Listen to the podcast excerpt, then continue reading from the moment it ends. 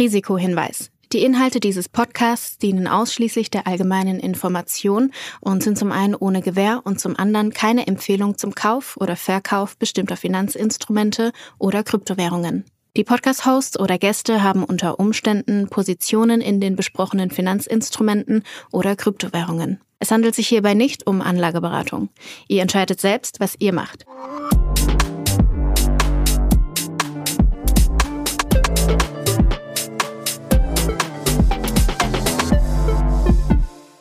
Es ist Folge 53 von Alles Coin Nichts Muss, die mal wieder unterstützt wird von Ultimate by Unstoppable, deinem Co-Piloten für die DeFi-Welt.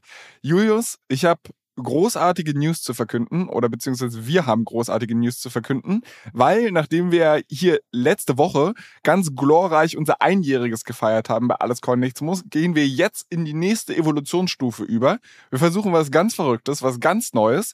Und zwar nehmen wir heute zum allerersten Mal mit Video auf. Äh, wir starten den Versuch, dass es diesen Podcast relativ rough äh, ab jetzt auch auf YouTube geben wird. Natürlich unter der Prämisse, dass mein verkacktes Internet mitmacht. Äh, ich muss sagen, ich bin gerade im Homeoffice, weil bei uns im Studio gebaut wird und so weiter und so fort. Und das heißt, wir, wir sind jetzt abhängig von meiner Internetleitung. Drück uns die Daumen, dass wir es bis zum Ende der Folge schaffen. Und wenn wir es schaffen, ja, dann, wie gesagt, mit Video können wir uns zugucken, wie wir uns hier gegenseitig beim Krypto-Stuff behaken. Ich dachte, du verkündest jetzt schon, dass du deinen, äh, deinen Trading-Account öffentlich machst und wir dir alle quasi jetzt im, im, zweiten Jahr alles können, wir dir alle auf deiner Journey von, von äh, 10k auf eine Million äh, zuschauen können und die Leute dich copy-traden.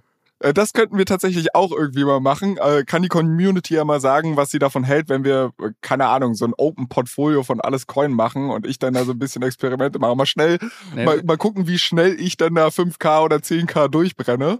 Ähm, das könnte ein spannendes Experiment sein. Also wie gesagt, schreibt uns ganz gerne mal an unseren Instagram-Account allescoin-pod, ob ihr, ob ihr Bock auf sowas habt und dann überlegen wir mal, ob wir ob wir sowas aufsetzen. Ich habe halt immer ein bisschen Schiss, so dass es dann so sehr nach Anlageberatung aussieht. Weißt du, dass die Leute halt wirklich nachmachen, was ich hier für Experimente mache.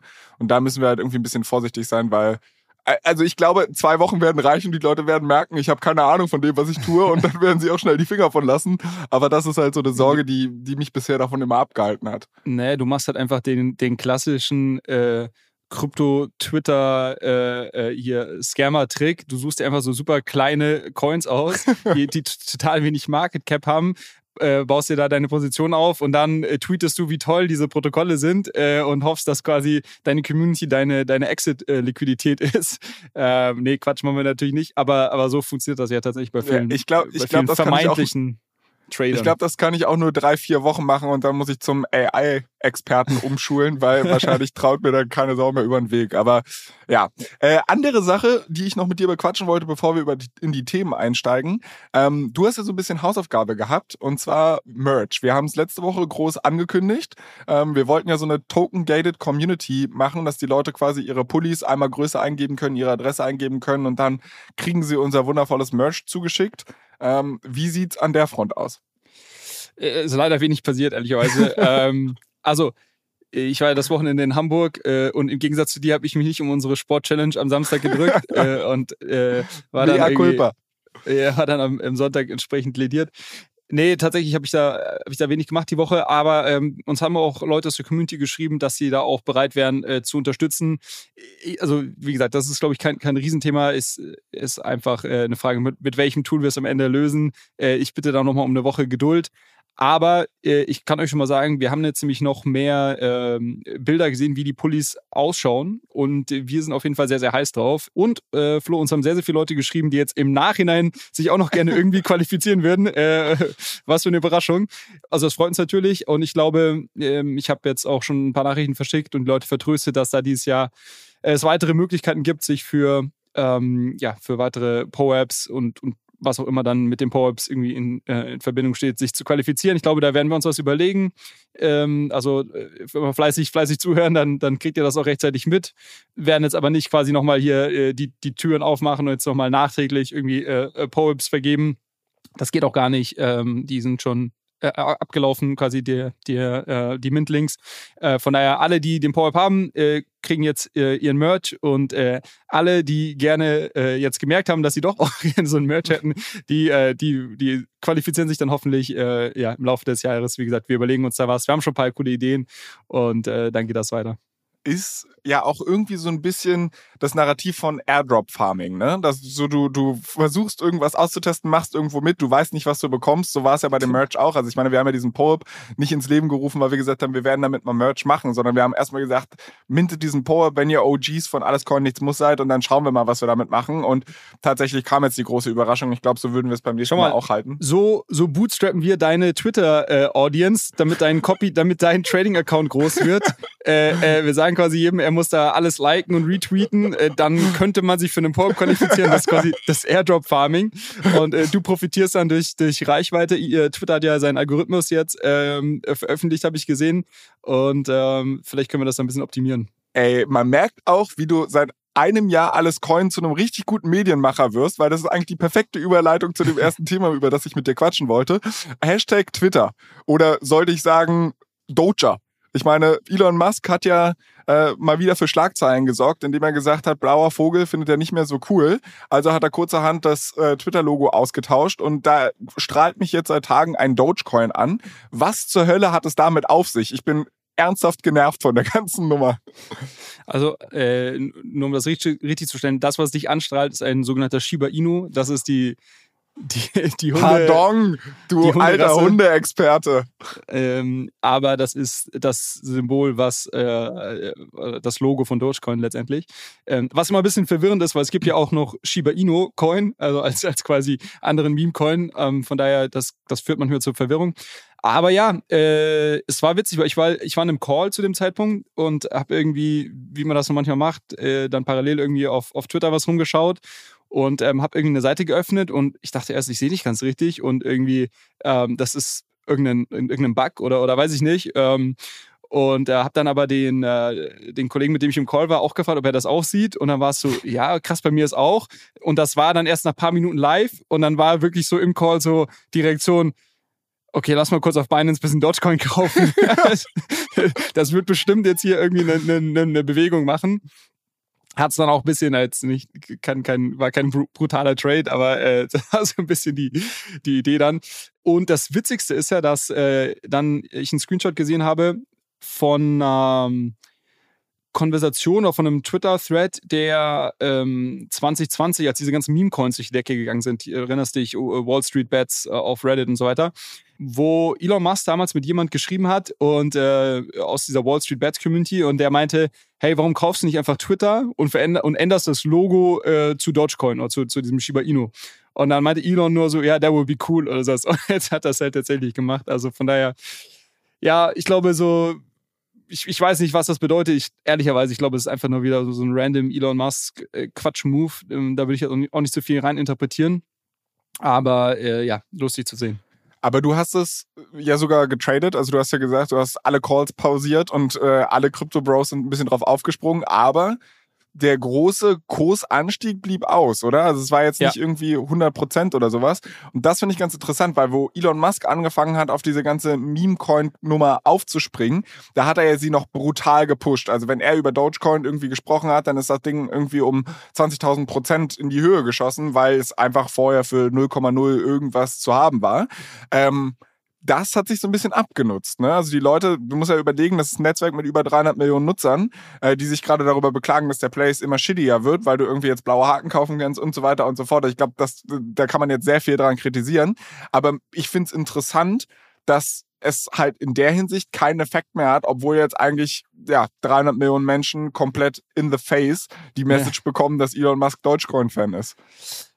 Ja, ich glaube, dieser Effekt nutzt sich ja, wie du gesagt hast, der nutzt sich irgendwann ab. Also ich meine, der Elon hat ja so oft damit rumgespielt und dann irgendwelche äh, ja, Dogecoin-Memes getwittert und sonst was. Ich glaube, also ich, ja, deshalb glaube ich so, es war irgendwie so eine, glaube ich, 30% Preisreaktion. Und okay, das ist ja, also in der Aktienwelt wäre das immer noch ein krasser Tag, aber äh, ich habe es ja. jetzt falsch aus deinem Framing verstanden, so von wegen hat sich ein bisschen bewegt. Also nur zur ja, ja. Einordnung, in der alten Welt würden wir sowas als heftig bezeichnen. Richtig, nur wie du auch gesagt hast, in der Vergangenheit waren quasi die Bewegungen dann noch stärker. Also ich glaube, das Einzige, was da wirklich nochmal was, was nochmal so ein Gamechanger sein könnte für, für, für Dogecoin auch, wäre wirklich, wenn Twitter das auf irgendeine Art und Weise integriert. Das haben sie ja schon ein paar Mal angekündigt, dass man dann, weiß ich nicht, irgendeine Payments mit, mit Dogecoin oder vielleicht kann man, weißt du, so, so Tipps, also so Trinkgeld ähm, mit, mit, mit Dogecoin bezahlen. Das wäre lustig, weil das ist ja schon was, ähm, was es, glaube ich, bei manchen nicht Social Media Plattformen, aber ja, oder auch Social Media Plattformen gibt es, dass so Leute irgendwie als Dankeschön haben die dann irgendwie diesen Buy Me a Coffee Link oder sowas drin, wo du dich quasi für guten Content irgendwo mit einem Euro bedanken kannst. So, und ich habe sicherlich einige Accounts auf Twitter, die wirklich hochqualitativen Threads schreiben, wo ich irgendwie schon viel gelernt habe, wo ich irgendwo das gerne lese, wo ich jederzeit dann auch irgendwo was tippen würde. Also ähm, das kannst du aktuell, glaube ich, nicht. Und ähm, also außer die haben irgendwo einen externen Link integriert. Und das wäre, glaube ich, schon ein Feature, was, was grundsätzlich meiner Meinung nach Sinn machen würde, das irgendwie zu integrieren. Das wäre jetzt, glaube ich, nicht der riesen Business Case für Twitter, aber es wäre vielleicht eine Möglichkeit, ähm, äh, gute Content Creator noch stärker an deine Plattform zu binden, wenn sie darüber auch so ein bisschen monetarisieren können. Und wenn das quasi dann, äh, wenn du das mit, mit, mit Dollar und mit Dogecoin machen könntest, also das, glaube ich, wäre nochmal der absolute Dodge-Pump dann. äh, aber natürlich, also Dogecoin ist, ist ein Meme-Coin, da ist äh, fundamental äh, wenig, steckt da wenig dahinter. Und ähm, ja, also ich halte das ansonsten auch nicht. Ähm, gibt Leute, die, die ja darauf schwören, aber äh, ich glaube da nicht dran. Für mich war das jetzt einfach so ein irgendwie im Call gesehen, kurz gedacht, gut, ich habe es sehr früh gesehen, jetzt war irgendwie ein paar Minuten alt. Der Preis wird wahrscheinlich äh, reagieren, wenn mehr und mehr Leute das sehen, quasi. Also die, nicht, nicht jeder geht ja äh, innerhalb äh, von fünf Minuten immer auf Twitter und schaut nach, schaut noch bei solchen Sachen nach. Ähm, und das war dann auch der Fall. Und dann ist es irgendwie, ich glaube, so bis 45 Minuten nachdem er das gemacht hat, hast du gesehen, dass der Preis reagiert und dann hat sich halt eingependelt und dann war es auch wieder vorbei. Ich finde es irgendwie eine crazy Nummer. Also ich finde, ich verstehe schon, dass es aus seiner Perspektive wahrscheinlich irgendein Marketing-Gag ist, weil es wurde natürlich wieder viel drüber geschrieben, es wurde viel drüber gestritten, viel drüber gesprochen. Aber wenn du dir halt überlegst, ich meine, das ist halt eigentlich ein Netzwerk, wo wirklich eher super diverse Leute unterwegs sind. Das ist irgendwie jeder Top-Politiker ist da unterwegs, jeder ähm, äh, halt Krypto-Experten sind da unterwegs, aber halt auch irgendwie Leute, die gar nicht, weiß ich nicht, von der Umweltbehörde oder I don't know, also tausend verschiedene Leute. Und ich glaube, nicht jeder checkt diesen Gag und ich könnte mir vorstellen, in einem Zeitpunkt, wo Twitter ohnehin schon krass in der Kritik steht, da jetzt irgendwie das halt komplett in so ein so ein Playground zu verwandeln, ist vielleicht strategisch nicht der allersmarteste Schritt, aber wir werden sehen, ob er da vielleicht mehr weiß als ich. Ich meine, naja, äh, schauen wir mal. Aber äh, andere Sache, ich habe gesehen, es gibt ein bisschen News an der OpenSea-Front. Was ist da passiert? Ja, tatsächlich. Ähm, das, das Imperium schlägt zurück, könnte, man, könnte man da die News auch äh, betiteln. Du suchst doch hier mal nach guten Episodentexten. Äh, wir haben ja hier die letzten Wochen schon schon öfters darüber gesprochen, dass OpenSea konstant Marktanteile an, an Blur verliert, an eine alternative ähm, äh, Kryptomarktplatz äh, slash Aggregator. Und äh, das so ein bisschen die Frage ist, okay, was, was macht OpenSea? Also, geben die jetzt einfach auf und, und geben sich da irgendwo geschlagen oder haben sie noch irgendwo ein Ass im Ärmel? Äh, und was da schon so ein bisschen in Vergessenheit geraten war, äh, ist, dass OpenSea letztes Jahr Gem äh, gekauft hat, gem.xyz, was ähm, selber auch ein, ein äh, Marktplatz-Aggregator ist. Und äh, immer bisher so ein bisschen die Frage war, okay, was machen sie jetzt damit? Und ähm, ich hatte das dann wiederum gesehen, lustigerweise auf Discord, weil ich auch im, Jam-Discord äh, drin bin. Und plötzlich war da das OpenSea-Logo äh, drauf. Und ich dachte mir so, hä, ich bin doch nicht im OpenSea-Discord. Ähm, und dann kam auch kurz danach die, die, die Meldung, dass Jam jetzt halt umbenannt wird in OpenSea Pro. Und ähm, ja, somit das Konkurrenzprodukt, glaube ich, so ein bisschen zu Blur werden soll. Ne? Aber Blur, wie gesagt, hast du sehr viele Tools, die, die, ich, die es dir ermöglichen, ein bisschen professioneller zu traden, die äh, Liquidität auf unterschiedlichen Marktplätzen aggregieren und so weiter. Und das hat halt bei, bei OpenSea bisher, bisher gefehlt. Und ähm, sie hatten aber, wie gesagt, Gem schon gekauft und jetzt werden sie das um, umbranden in OpenSea Pro und werden dort ein ver vergleichbares Angebot zu, zu Blur anbieten. Du, du aggregierst, glaube ich, was waren das, irgendwie 70 Marktplätze oder so? Ich wusste gar nicht, dass es so viele NFT-Marktplätze gibt. Also wahrscheinlich gibt es, es gibt wahrscheinlich nur fünf relevante, aber gut, sie haben alle angebunden, okay. Ähm, du hast Zero Trading Fees im Moment und ähm, ja, sie werden da sicherlich sehr, sehr viele coole Features bauen. Die Frage ist so ein bisschen, wird das jetzt wirklich viel verändern? Weil die Leute, und das haben wir ja auch besprochen, auf Blur jetzt schon lange unterwegs sind. Vor allem natürlich auch, weil es dort Token-Incentives gibt und die gibt es ja nach wie vor. Uh, und es gibt kein OpenSea-Token, auch wenn der oft schon angeteasert wurde. Ich kann es mir auch immer noch vorstellen, dass der irgendwann kommt. Ähm, weil ansonsten wüsste ich jetzt nicht, warum ich auf als, als sag ich mal, professioneller NFT Trader, äh, falls man, falls es diesen Titel überhaupt gibt, ähm, warum ich jetzt von Blur auf, auf, ähm, auf OpenSea Pro wechseln sollte, außer dass ich halt dort keine Trading Fees habe. Aber die Trading Fees, die kompensiere ich ja durch quasi den, den Airdrop oder die Tokens, die ich auf Blur farme. Von daher fand ich jetzt, ich fand es interessant, war für mich jetzt irgendwie strategisch, glaube ich, ein, ein, logischer nächster Schritt, das, das jetzt auch nochmal ähm, zu rebranden, auch als dass das quasi als OpenSea-Produkt wahrgenommen wird, ähm, dieser Aggregator.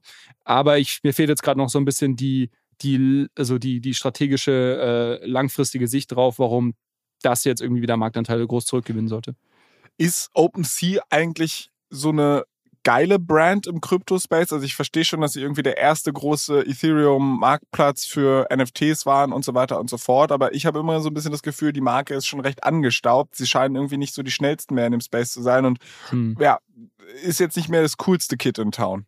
Ich ja, also 100 Prozent. Also die, das coolste Kit in Town sind sie mit Sicherheit nicht. Die Frage ist jetzt, wenn du dir, glaube ich, die äh, aktiven NFT-Trader oder, oder, oder Nutzer anschaust, ich glaube, da ist es immer noch so, dass du quasi für, für, für 80 Prozent der Leute ist OpenSea immer noch die Go-To-Brand, also weil sie einfach der, der große Platzhirsch waren im letzten ähm, äh, Bullenmarkt.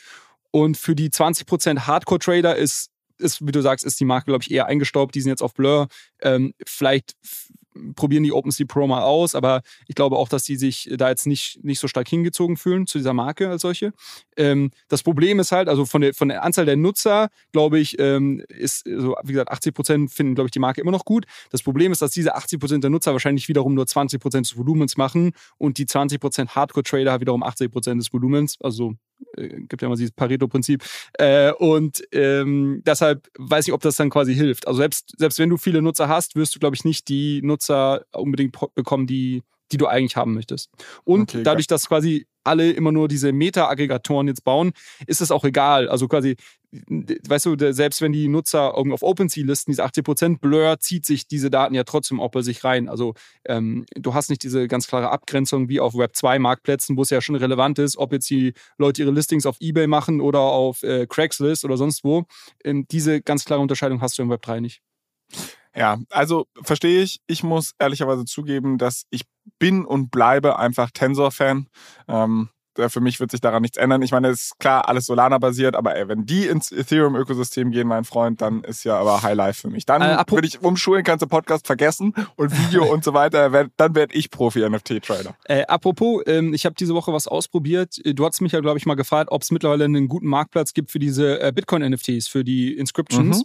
Und ähm, Magic Eden, die ja auch, ähm, also hier werfen jetzt hier mit den, den Begriffen um uns, Magic Eden auch ein, ein größerer NFT-Marktplatz, die ähm, auf Solana gestartet haben, mittlerweile aber wirklich äh, sich, sich da stark erweitert haben, auch auf Ethereum schon live sind, auf, glaube ich, Polygon live sind und jetzt eben auch einen Bitcoin-NFT-Marktplatz äh, gelauncht haben. Also du kannst dann, wenn du auf die Webseite gehst, kannst du dann oben die, die entsprechende Chain auswählen. Und wenn du auf Bitcoin klickst, dann siehst du diese ganzen ähm, Ordinal Inscription, also diese Bitcoin-NFTs und kannst die dann auch dort entsprechend irgendwie kaufen. Das, ähm, und ich, ich erwähne das nur äh, ganz kurz, weil ich jetzt eine Chart gesehen hatte, ähm, ich glaube gestern oder vorgestern, dass die Anzahl dieser, dieser Bitcoin-NFTs, ähm, der sogenannten Inscriptions, nochmal stark gestiegen ist jetzt die letzten Tage. Also wenn du dir so die, den Graph anschaust, ist es wirklich quasi so ein, so ein exponentielles Wachstum was ganz interessant ist. Also ich bin jetzt nicht so tief da drin. Ich habe mal ein, zwei äh, Podcasts mir zuletzt dazu angehört, was so die Use Cases jetzt sind. Ähm, aktuell ist so, dass viele ähm, quasi NFT-Kollektionen, die auf Ethereum irgendwie erfolgreich gelauncht sind,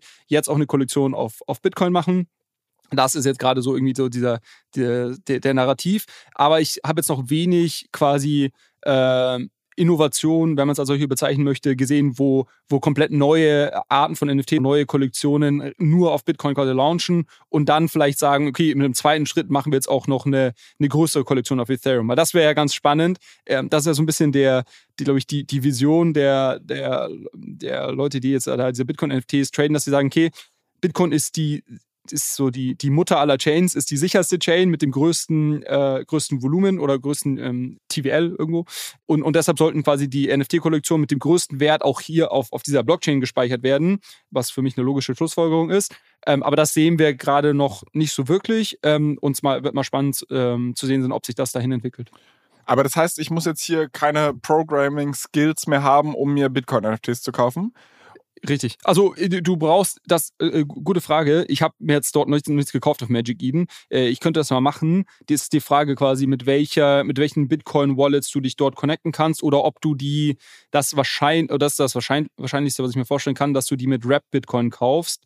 Weil Rap Bitcoin kannst du ja zum Beispiel in deiner Metamask halten ähm, das könnte ich mir vorstellen. Das äh, könnte mal eine Hausaufgabe für mich sein, dass ich ja eigentlich, ich gebe ja ungern Bitcoin aus, aber äh, ich könnte mal, ich würde mich mal opfern und da irgend so ein, irgend so ein Ding kaufen auf, auf Magic Eden, dann kann ich dir erzählen, wie das genau funktioniert und ob du da irgendeine tatsächlich irgendeine Bitcoin-Wallet brauchst oder ob du das zum Beispiel mit Metamask auch machen kannst. Ja, das wäre mal interessant, weil ich meine, du hast damals, wo wir zum allerersten Mal über diese Bitcoin-NFTs gesprochen haben, zu mir gesagt, boah, lass über die Finger davon, das ist halt im Endeffekt alles noch so klein, so nischig, so nur für Programmer und so weiter. Und jetzt könnte es ja zum ersten Mal sein, dass ich am Anfang eines solchen Hypes mitmachen kann. Deshalb probier das mal für mich aus, ob das safe ist und, äh, und dann schauen wir mal.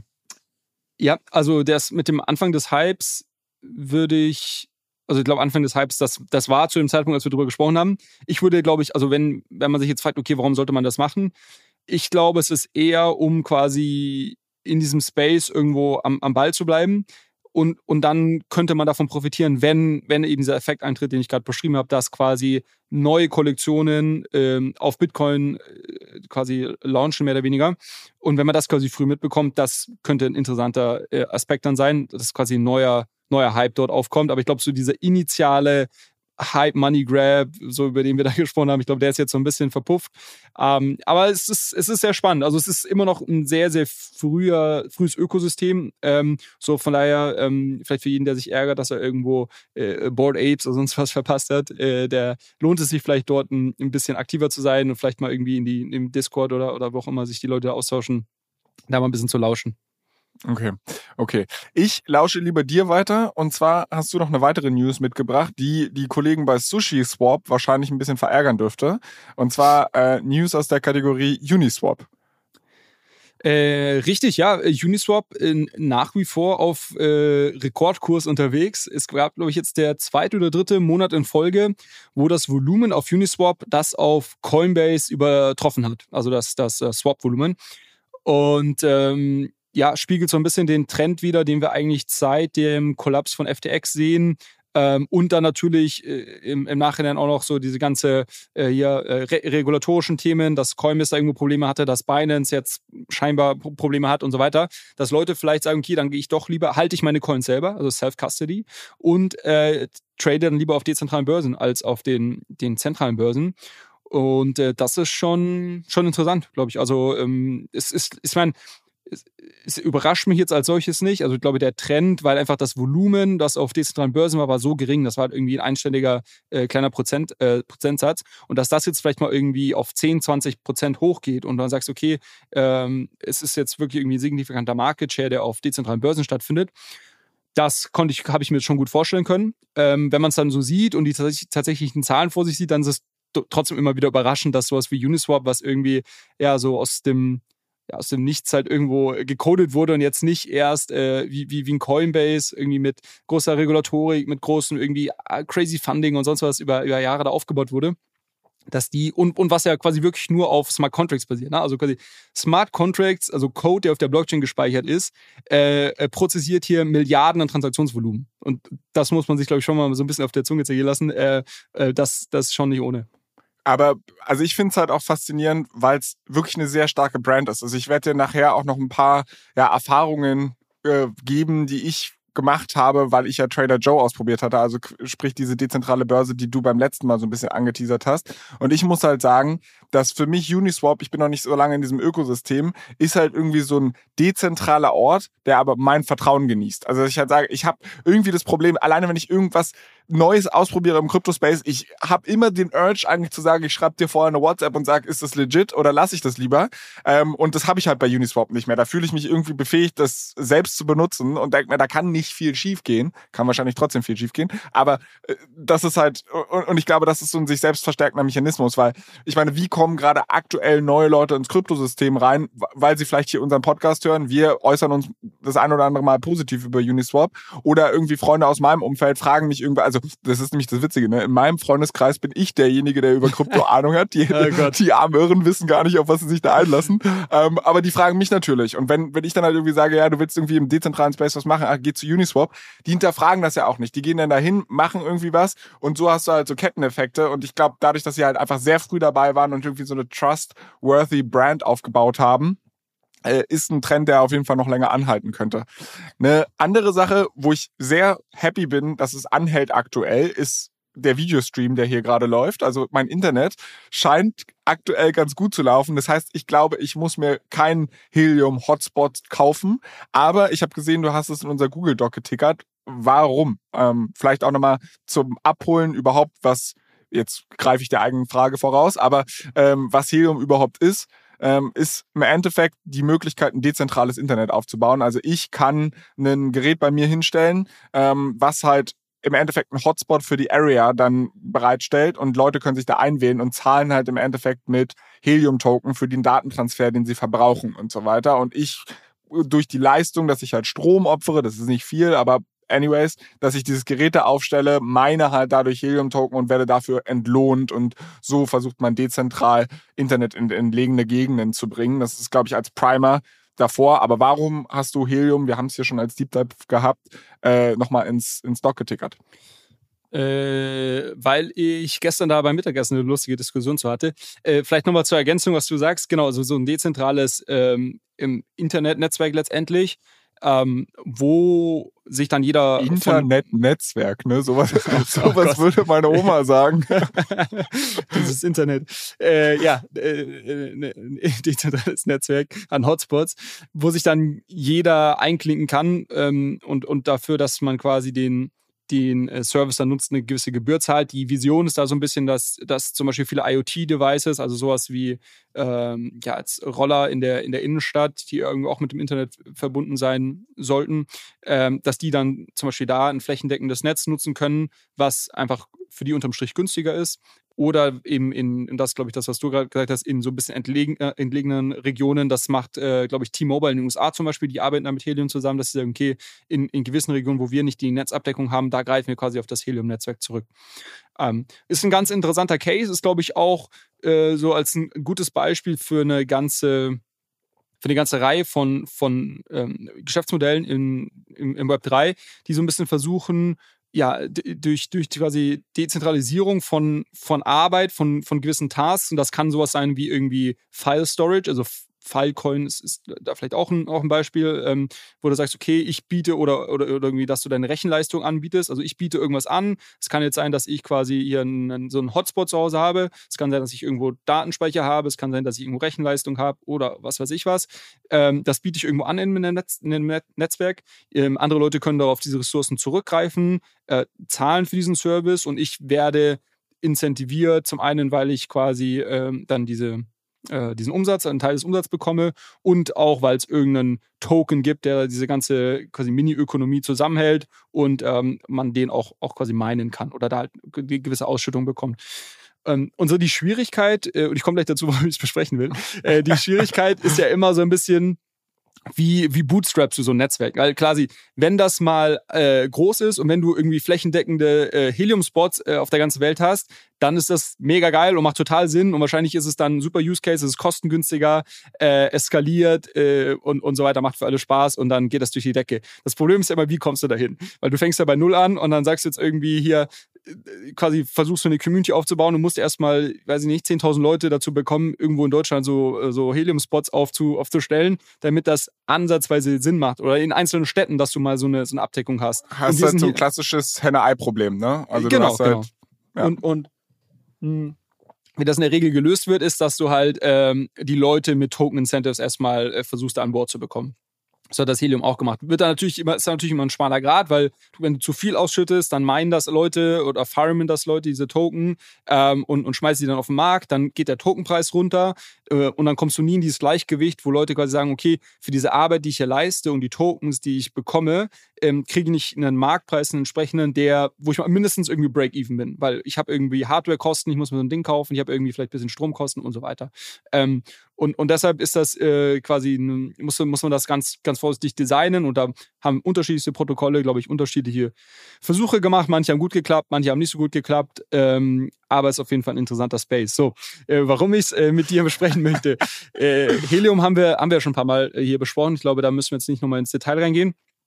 Ich hatte äh, beim Mittagessen eine gute Diskussion, wo wir so ein bisschen äh, überlegt haben, was für andere Use Cases gibt es denn? Also, was gibt es denn für andere Datenquellen, die vielleicht irgendeinen Wert haben, vor allem auf einer quasi aggregierten Ebene ähm, und, und die man irgendwo dezentral erheben kann, weil Leute zum Beispiel ihr Smartphone mit sich rumtragen und diese Daten quasi immer äh, ähm, darüber erheben können oder weil Leute im Auto rumfahren und keine Ahnung, welche Daten aus dem Auto ähm, erhoben werden können.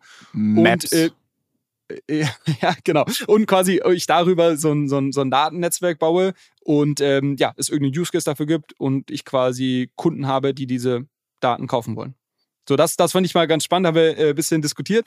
Und äh, ja, deshalb würde mich mal interessieren, wie du darüber nachdenkst. Aber du hast ja schon gesagt, ich hab, Maps. Genau, also ich denke halt, ähm, ich, ich erinnere mich an ein Beispiel, das war vor, zwei, drei Jahren muss es halt irgendwie gewesen sein und das fand ich ziemlich kongenial. Da hat ein Typ in Berlin auf der Oberbaumbrücke dafür gesorgt, dass ganz viele Autos diese Brücke gemieden haben. Und zwar hat er so ein bisschen Google Maps gehackt, weil Google macht halt Verkehrsupdates, glaube ich. Also ich habe es nie recherchiert, das war halt der Artikel, den ich dazu gelesen habe und ich fand es eine ganz spannende Geschichte. Ähm, Google Maps versucht halt Traffic ähm, also zu gucken, ob eine Straße viel befahren ist gerade und du lieber eine andere Route nehmen solltest und so weiter und so fort. Das werden sie wahrscheinlich irgendwie Verkehrsdaten einspeisen, die sie aus offiziellen Quellen haben, aber sie nutzen natürlich auch äh, Handydaten von halt jeder, der Google Maps drauf hat und sich dort gerade befindet. Da kann ja Google in etwa approximieren und sagen, oi, oi, oi, da sind jetzt hier 40.000 Handys gerade, scheint viel los zu sein, lieber nicht da lang fahren. Und was der Typ gemacht hat, ist einen Bollerwagen zu nehmen, hat, weiß ich nicht, 100 Handys reingelegt oder 200 Handys reingelegt und ist da ganz, ganz langsam mit drüber, was halt dazu geführt hat, dass Google Maps gedacht hat, da ist Stau. Ähm, und das fand ich halt einfach einen ganz witzigen Gag. Warum erzähle ich die Anekdote? Weil ich halt glaube, dass genau solche Sachen, also wenn du halt ein Smartphone ohnehin in der Tasche hast und äh, irgendwie sehe ich, die Leute ich gebe denen eine Navigation ähm, und die drehen aber alle um, dann weiß ich, okay, scheinbar ist da irgendein Hindernis im Weg. Oder halt generell diese lokalen Daten zu pflegen, wo sich halt auch viele Leute nicht interessieren. Also Google reichert das ja auch schon an, dass sie halt sagen, hey, mach ein Foto von diesem Supermarkt, damit meine Map irgendwie noch mal ein bisschen aussagekräftiger wird. Was gibt's da für ein Sortiment? Was hast du für, für Speisekarten in einem Restaurant? Und halt die Leute irgendwie zu incentivieren, zu sagen, ich crowdsource quasi diese Aggregation dieser Daten. Das, das wäre halt so eine, so ein Use Case, bei, wo ich mir denke, bei Google kriegst du nicht zurück, ne? Also quasi so dieses, weil du hast ja gesagt hast, mach ein Foto vom Supermarkt und sowas. ich glaube, die also du bist dann halt so Heavy-User. Äh, du kriegst halt okay. halt irgendwie, du, du, kannst halt sehen, also es ist halt so Statistiken jagen, dass du halt siehst, du hast so hm. und so hm. viel contributed. Okay. Aber ich glaube, du wirst nicht monetär incentiviert, ja. So, und, und das ist schon mal ein Use Case, ähm, glaube ich auch. Also ich glaube, so dieses ganze Maps-Thema, also Bewegungsdaten, ähm, ist, glaube ich, sehr spannend. Vor allem auf einer aggregierten Ebene. Du könntest dann zum Beispiel sagen, dass es sicherlich Leute interessant finden, wo sich ähm, weiß nicht, äh, Männer zwischen 20 und 25 in Berlin zu gewissen Uhrzeiten aufhalten. Ne? Also quasi so dieses, äh, ja, jetzt es geht nicht darum, dich persönlich irgendwo ähm, zu tracken, sondern quasi auf, einer, auf so einer Metaebene.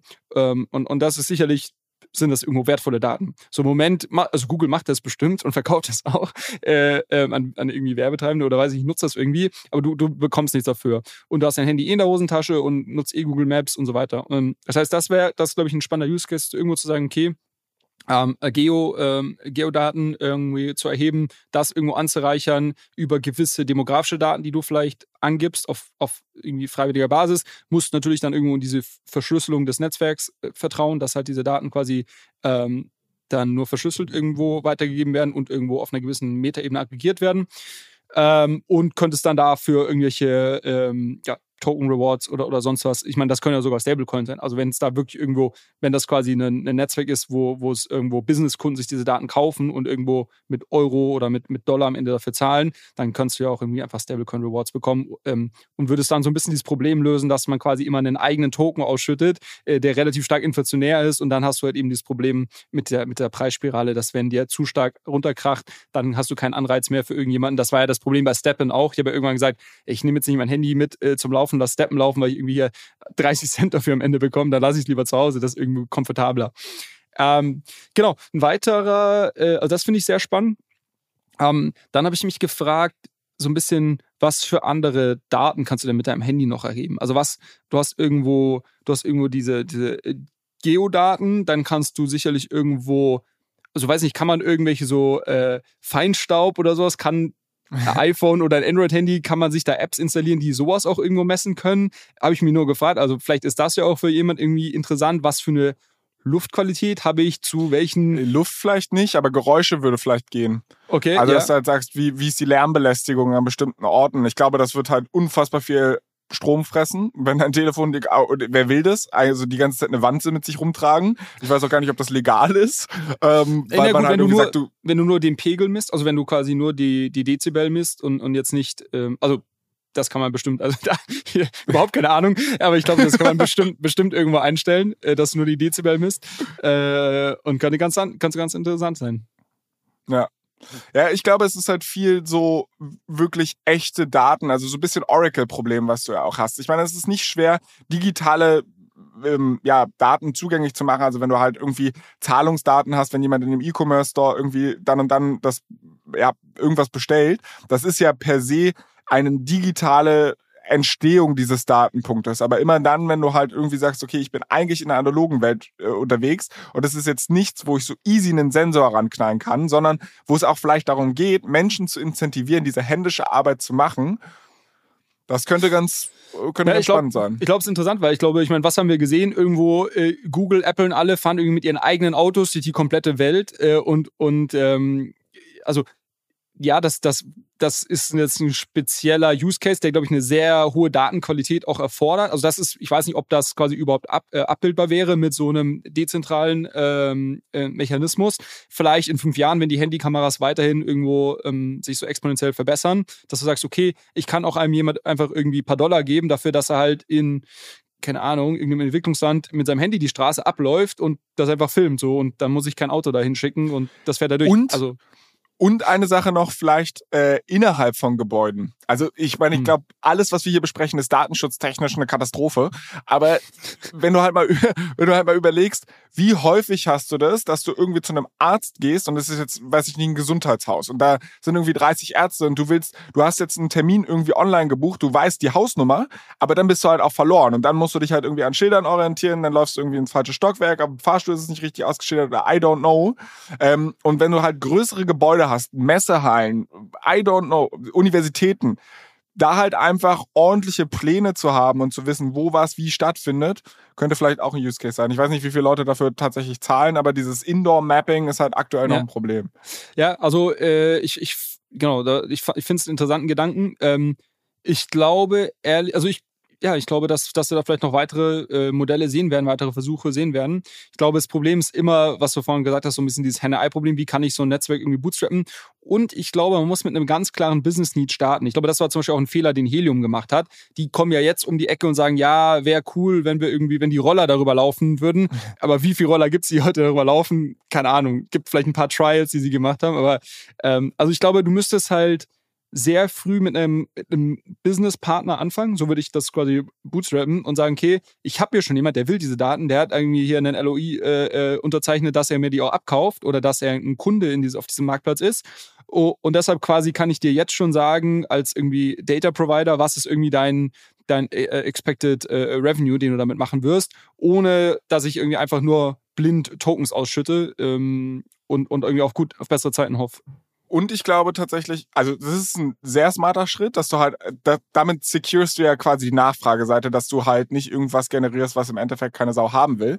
Und auf der anderen Seite musst du, glaube ich, in Vorleistung gehen. Also wenn du das halt mal anschaust, Amazon ist heute einer der größten E-Commerce-Marktplätze, wenn nicht der größte Marktplatz überhaupt, den es gibt. I don't know, was es noch in Asien gibt und so weiter und so fort, aber du verstehst, was ich meine. Und die haben ja eigentlich damit angefangen, dass sie ihr Inventar selbst geschaffen haben. Also Amazon war eine Website, wo du Bücher kaufen konntest, die sie selbst eingekauft haben und dann verkauft haben.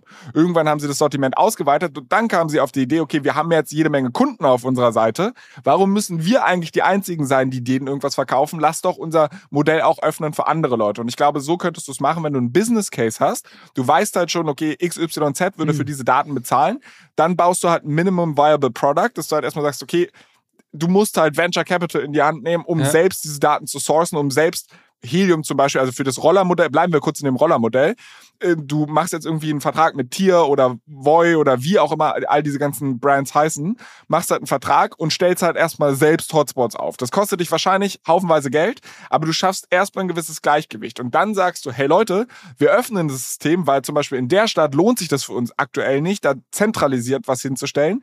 Fangt mal an, bitte, und dann nurturest du halt genau an den Stellen, wo du halt ja. Engpässe hast, nochmal irgendwie Leute auf das Netzwerk aufzuspringen und dann kannst du dich Stück für Stück rausnehmen.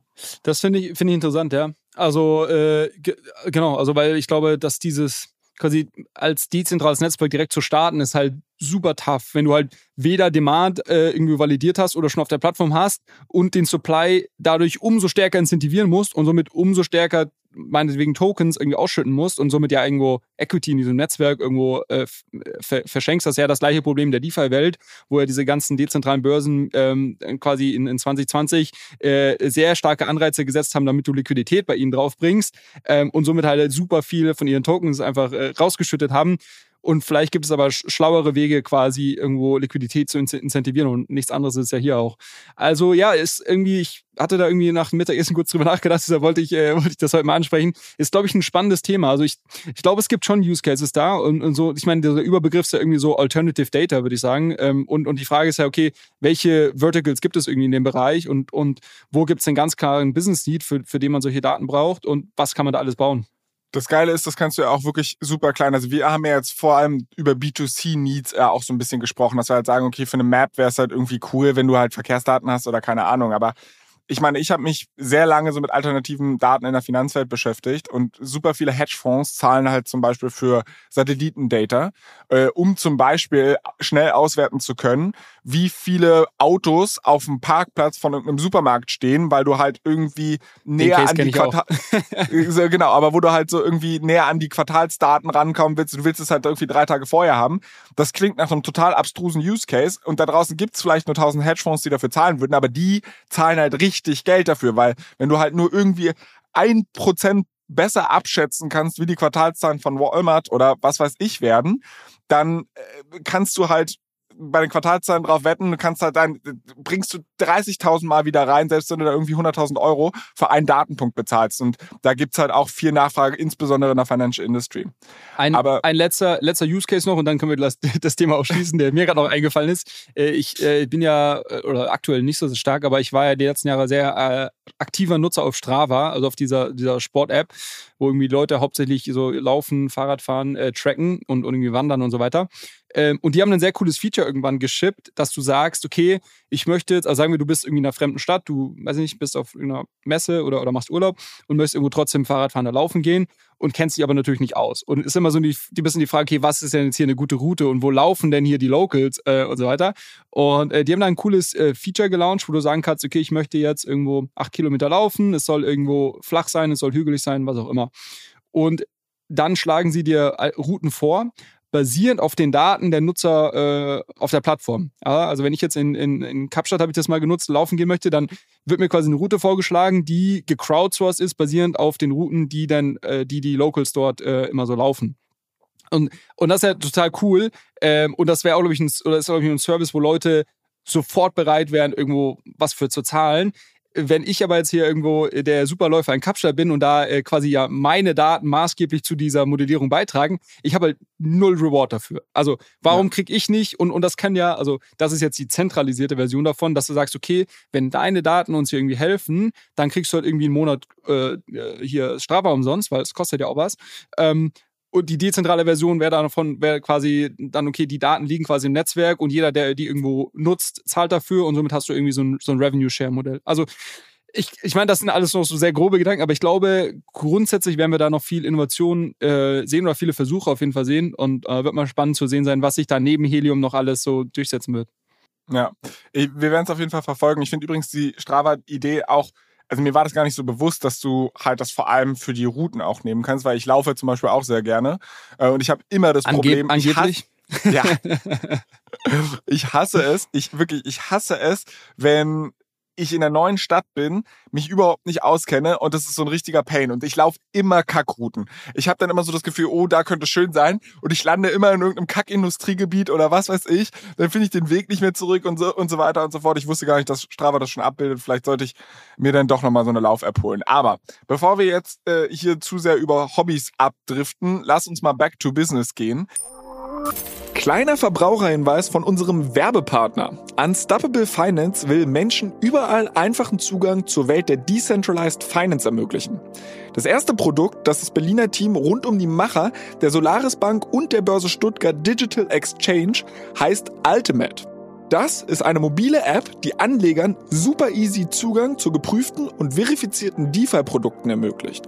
Hab mir sagen lassen, dass die Profis sowas DeFi-Wallet nennen. Entscheidend ist, dass die Ultimate Wallet die Vermögenswerte der Nutzer nicht verwahrt. Die Nutzer behalten die Kontrolle über ihre Private Keys, haben aber die Möglichkeit, sie in der Cloud zu sichern, um sie vor versehentlichem Verlust zu schützen. Your Keys, Your Coins.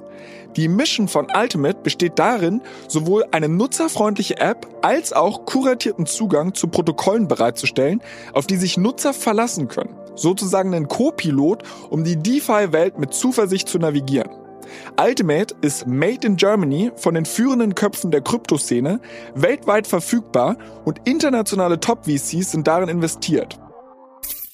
Wir haben nämlich eine sehr, sehr große News, die wir jetzt ja hier irgendwie sehr lange zurückgehalten haben. Aber äh, nächste Woche äh, wird es ein fettes, fettes Update auf Ethereum geben. Und ich frage mich so ein bisschen, was ich mit meinen 3,50 Euro jetzt am besten in meiner Metamask machen sollte. Also muss ich mich jetzt auf äh, Krypto Winter 2.0 einstellen oder wird mit diesem Update alles durch die Decke gehen? Ich weiß, wir machen hier keine Kurs-Predictions, bla bla bla. Aber erzähl doch mal, wie bereite ich mich jetzt eigentlich am besten vor?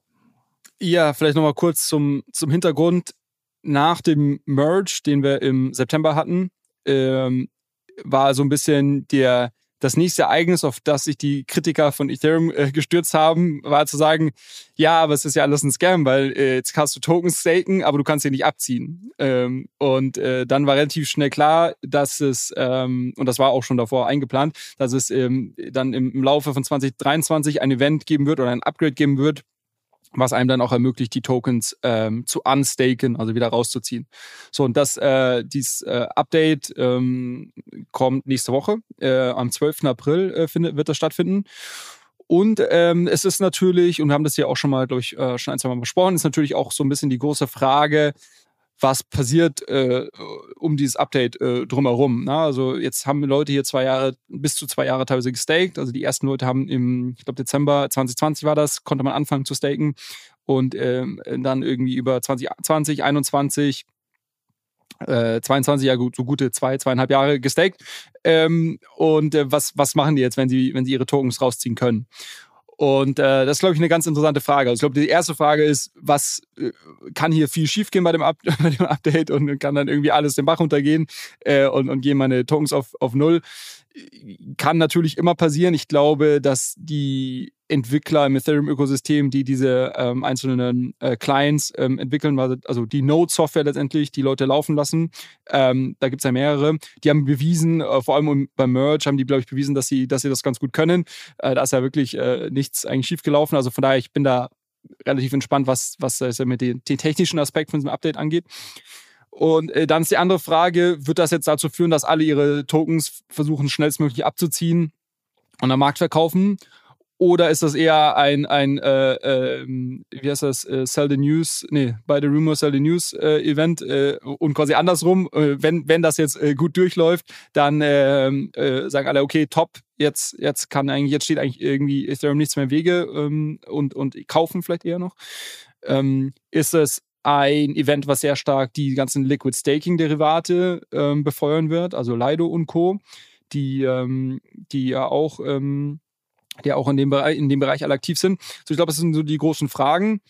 Und ähm, mein Take dazu, um es vielleicht kurz zu machen, äh, mein Take dazu ist, ich glaube, dass es unterm Strich eher bullish ist. Also ich glaube, es ist ein, äh, ein Kritikpunkt, der irgendwo gerechtfertigt ist. In der Vergangenheit, dass Leute gesagt haben, ja, Merge schön und gut, aber ich kann ja eigentlich nicht mehr abziehen. Das ist ein Einbahnstraße im Moment. Das ist, glaube ich, ein fairer Kritikpunkt. Und wenn man das Upgrade jetzt schafft und, und diese ja, diese Angst irgendwo den Leuten nimmt oder dieses Risiko aus dem Markt nimmt, dann ist das, glaube ich, unterm Strich positiv.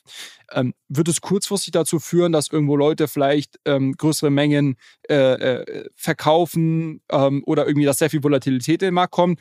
Kann ich mir so gut vorstellen. Also ich glaube, ähm, jeder, der vielleicht wirklich aktiv tradet, für den konnte das eine interessante Zeit sein, so rund um den 12. April, weil, glaube ich, schon sehr viel Volatilität irgendwo ähm, auf Ethereum ähm, stattfinden wird oder rund um, um Ether und um den Token. Aber ich mache mir jetzt da wenig Sorgen, dass da plötzlich Leute irgendwie massiv ihre Tokens rausziehen und irgendwie dumpen. Zum einen geht das nur begrenzt. Das haben wir ja auch, glaube ich, schon mal äh, ähm, besprochen. Da hat das jemand mal modelliert, weil es gibt da so eine Art ähm, Warteschleife. Also wenn zu viele Leute gleichzeitig unstaken wollen, gibt es eine Art Warteschlange, die man sich einreiht und dann wird quasi die Menge an Tokens, die man täglich abziehen, rausnehmen kann aus dem Staking-Contract, ist limitiert.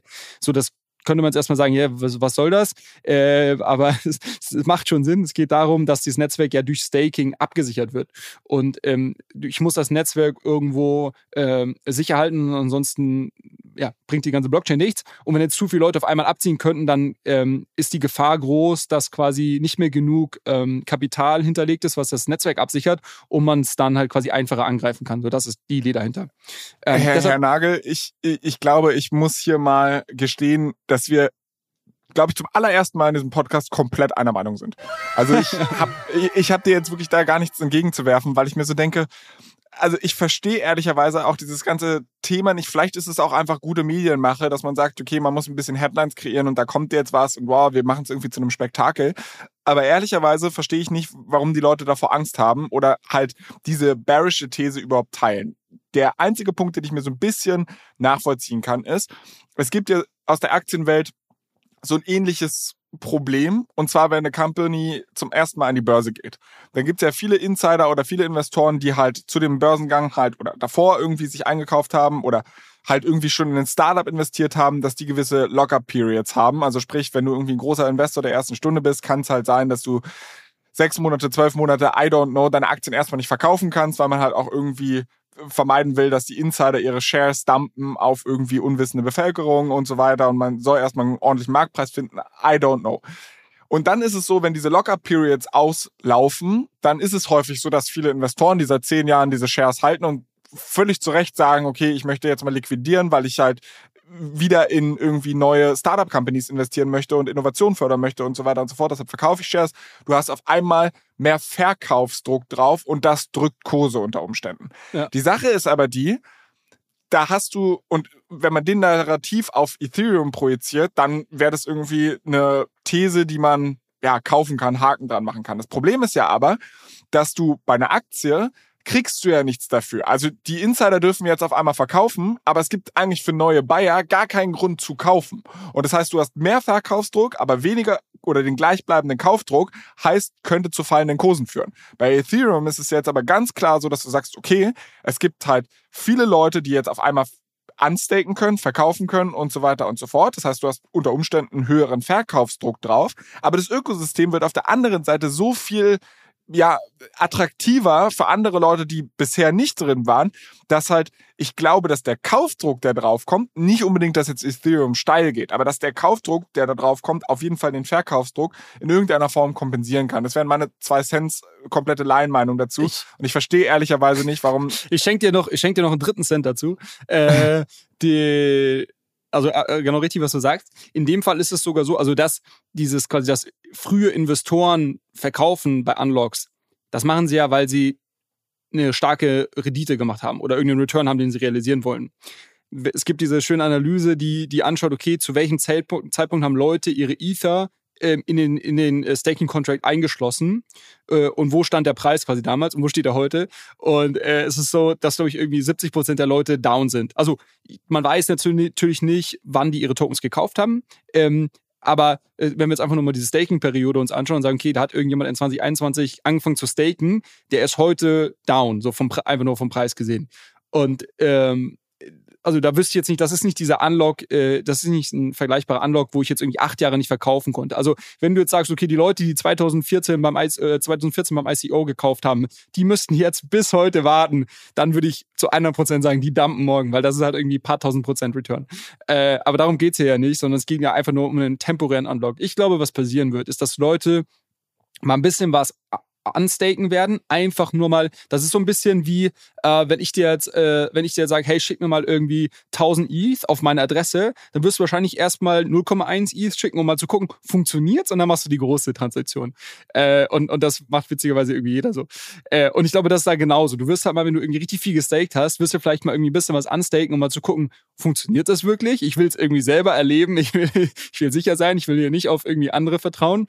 Und wenn das geht, dann sagst du, gut, dann, dann, dann sagst, dann sagst du, glaube ich, eher, gib ihm, ich schiebe jetzt noch mehr rein, weil die Staking Rewards sind sehr attraktiv, als zu sagen, okay, jetzt ziehe ich alles ab und verkaufe am Markt, weil aktuell gibt es eigentlich wenig Anreize dafür, meiner Meinung nach. Eine Frage hätte ich trotzdem noch zu der ganzen Nummer und du hast das gerade nämlich so geframed, als wenn dieses ganze Event positiv für Lido wäre, was ja so ein Liquid Staking Anbieter ist. Also Möglich, also möglicherweise positiv. ja, wow. Jetzt versucht er sich hier wieder den Kopf aus der Schlinge zu ziehen und so weiter. Aber also, du hast, weil ich wo wir angefangen haben, über das Thema zu sprechen, war meine erste Überlegung, boah, für Lido könnte das irgendwie ziemlich kacke sein, weil im Endeffekt, was ist deren Value Proposition? Also sie sind ja ein Liquid Staking Anbieter. Das heißt, im Endeffekt haben sie dir die Möglichkeit gegeben, du stakest deine Token, aber du kannst ja damit trotzdem irgendwie noch weiter was machen und so weiter, mhm. indem du halt ein Derivat bekommst, mit dem du dann in der Kryptowelt irgendwie agieren kannst. Und ich würde jetzt mir denken, in dem Augenblick, wo ich meine Tokens jederzeit staken und unstaken kann, Geht so ein bisschen die Value Proposition verloren, sagst du? Genau. Oder ein genau. Teil der Value Proposition? Ja. Ja, ja verstehe ich. Ja, verstehe ich. Also ich glaube, es sind auch hier ähm, mehrere Effekte, die, die da gleichzeitig reinspielen. Und es ist die Frage, welcher dieser Effekte äh, überwiegt am Ende des Tages. Also sicherlich, was du gesagt hast, ist richtig. So diese Value Proposition von Liquid Staking Derivatives, äh, ähm, darum geht's ja letztendlich, der geht ein bisschen verloren in dem Moment, wo ich auch selber unstaken kann. Das, glaube ich, ist richtig. Andererseits musst du natürlich sagen, der Teil des äh, Versprechens, dass du wirklich was liqu liquide hast, ob, also du stakest und trotzdem hast du gleichzeitig was liquide, mit dem du irgendwie aktiv sein kannst, der bleibt total erhalten, weil dieses, der Staking grundsätzlich funktioniert ja schon so, dass ich irgendwo meine Tokens anlocke und dann sind sie weg. Also dann habe ich erstmal nichts mehr in meiner Wallet. Ich kann sie dann quasi wieder rausziehen. Das ist schon, ist schon richtig so. Aber in der Zwischenzeit habe ich nichts. Ähm, von daher ist, bleibt es quasi nach wie vor attraktiv, wenn ich damit irgendwo was machen möchte, wenn ich die irgendwo in der DeFi-Welt verwenden möchte oder sonst was. Ähm, ähm, Restaking ist was, was in der Zukunft kommen wird und so weiter. Dann brauche ich trotzdem Liquid Staking-Derivate. Ähm, das zweite Thema ist, glaube ich, dass du bei dem Unstaking ja trotzdem eben diese mögliche Warteschleife hast oder Warteschlange. Ähm, das heißt, es ist jetzt nicht Instant Liquid und du hast da halt eine gewisse Unlocking-Periode. Äh, ähm, so, und das kann dir auf die Füße fallen, äh, wenn du halt in, oftmals, also das in kurzer Zeit sehr, sehr starke Volatilität stattfindet. Also sagen wir, es ist irgendwie äh, heute geht äh, FTX äh, äh, pleite und du würdest vielleicht gerne auf diese News reagieren, weil du sagst, okay, der Markt wird jetzt irgendwie crashen und deine, deine gestakten Tokens unstaken und verkaufen, dann kannst du das nicht so quasi mal eben in der Sekunde machen, sondern das dauert halt ein bisschen, ähm, ein paar Tage wahrscheinlich. Und ähm, da ist dann quasi auch trotzdem diese Liquid Staking Derivate natürlich haben einen großen Vorteil. So und, und der dritte Punkt ist, glaube ich, dass so, dass man sagt, okay, es überwiegt wieder dieser grundsätzliche, ähm, äh, dieses grundsätzliche De-Risking im Protokoll, dass man sagen wird, okay, Staking als solches wird dadurch, dass jetzt dieses Upgrade kommt, einfach viel attraktiver und für mehr Leute zugänglich. Das heißt, es kommen mehr ETH rein, oder es, kommen, es werden mehr ETH gestaked und Lido und alle anderen, die in dem Markt äh, aktiv sind, werden davon auch profitieren. Weil quasi nicht 100% der Leute werden ihre eigenen Nodes laufen lassen, die können das gar nicht technisch.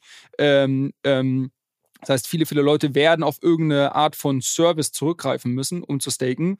Und, und da ist halt Lido und Rocket Pool und wie sie alle heißen, sind halt da einfach super attraktive Anbieter. Das heißt, äh, es wird ein, wahrscheinlich von jedem zusätzlichen ETH, der in den Markt kommt, äh, der gestaked wird, wird ein gewisser Anteil einfach an, an Lido und Co. gehen. Deshalb, ähm, ja, schwimmen die quasi mit. Also die, die, wie okay. sagt man da, die Welle, die Welle hebt alle Boote. So. die Flut, die Flut, nicht die Welle.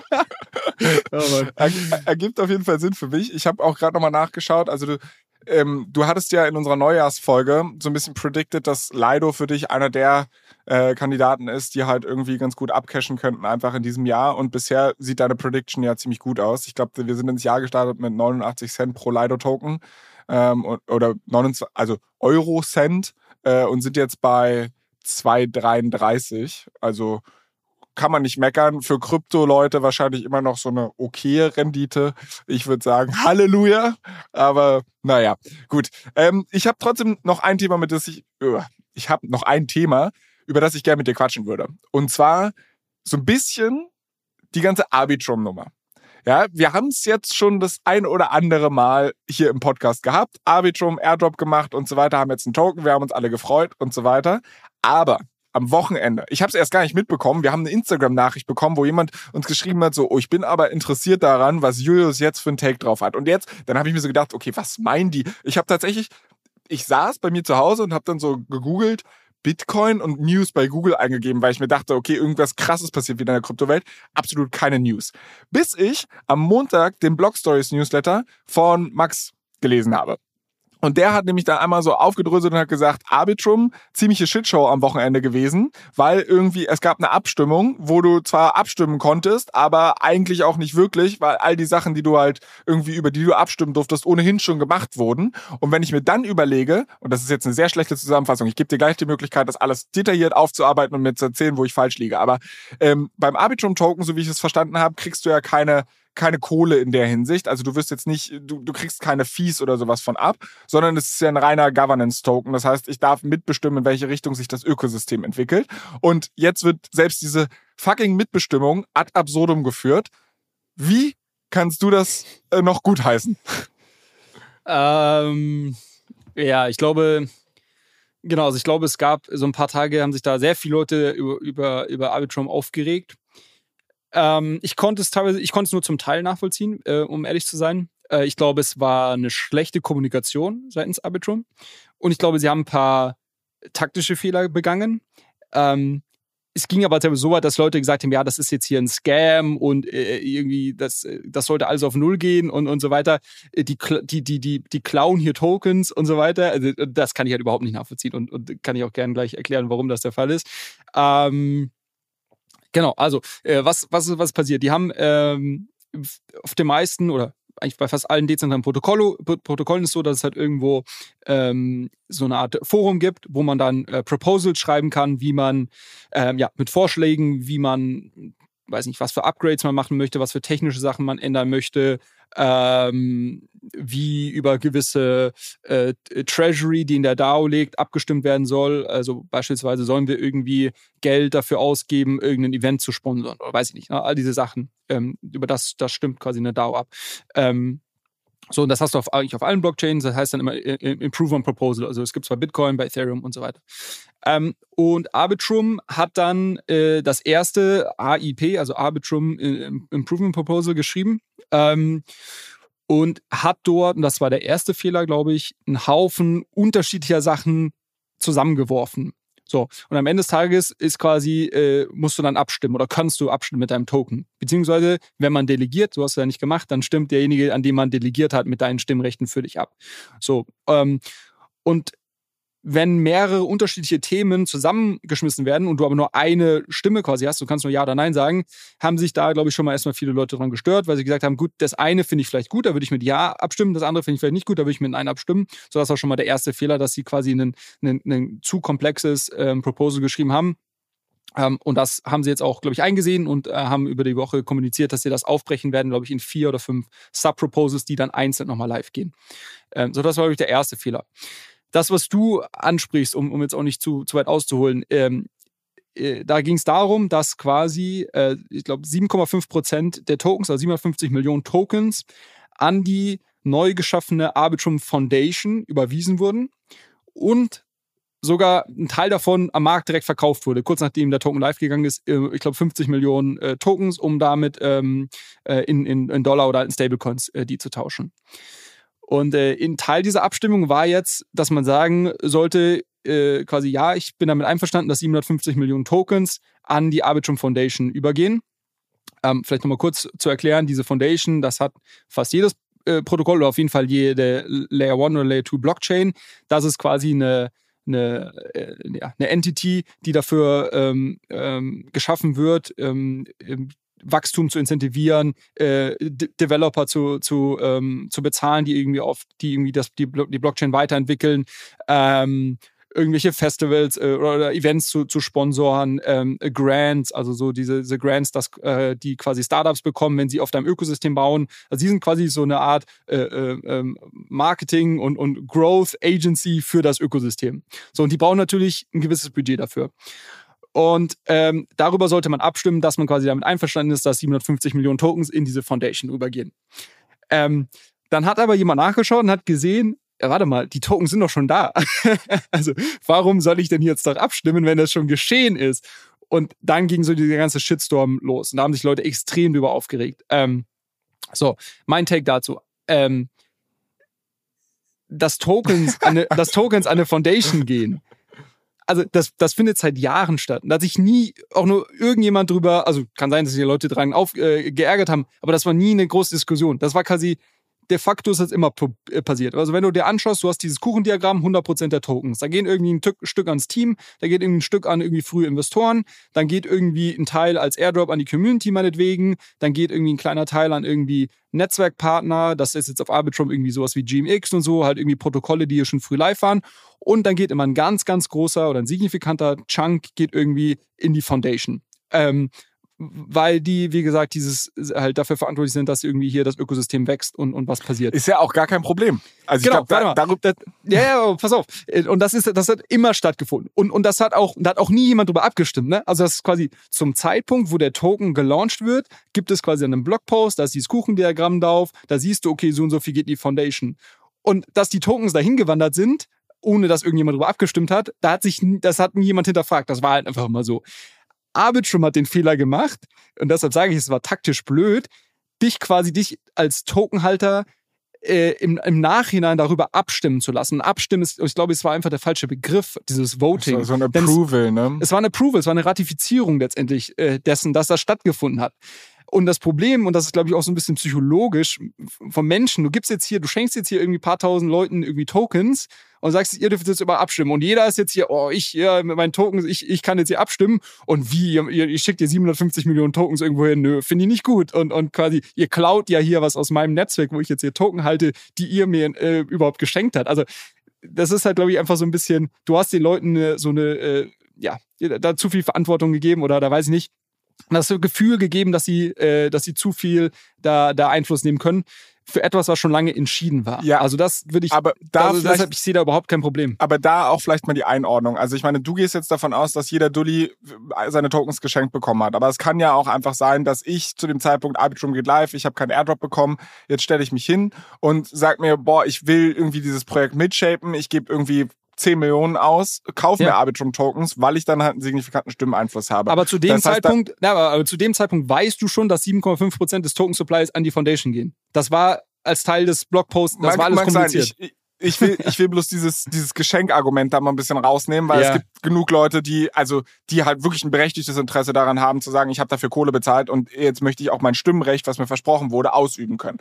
Die zweite Sache ist die, dass dann halt, es ist ja auch kein Problem, wenn man halt von vornherein, also du launchst so einen Token und sagst halt von vornherein XYZ, wir mussten hier eine Entscheidung treffen, wir haben das so delegiert und ab jetzt fangen wir an, alles abzustimmen. Und man hätte es wie immer gemacht, man hätte es gar nicht im Nachhinein ratifiziert und so weiter. Warum machst genau. du so einen Bums? Also das ist halt einfach dumm. Das ist halt dumm, weil du, du ver verspielst Trust. Weil im Endeffekt hast du eine menschliche Komponente, weil es ist ja nicht alles Smart Contract basiert, wie man jetzt hier irgendwie so sieht, wo du sagst, man muss du hast eine Sache in dieser dezentralen Welt, wenn, wenn Menschen damit auf einmal interagieren müssen, dann muss es irgendwie gewährleistet sein, dass ich sage, okay, ich kann mit diesem Stimmrecht wirklich den Kurs dessen beeinflussen, wo das Ökosystem hinsteuert. Und in dem Augenblick, wo es irgend, nur ein einziges Override gibt, steht die ganze Sache zur Debatte.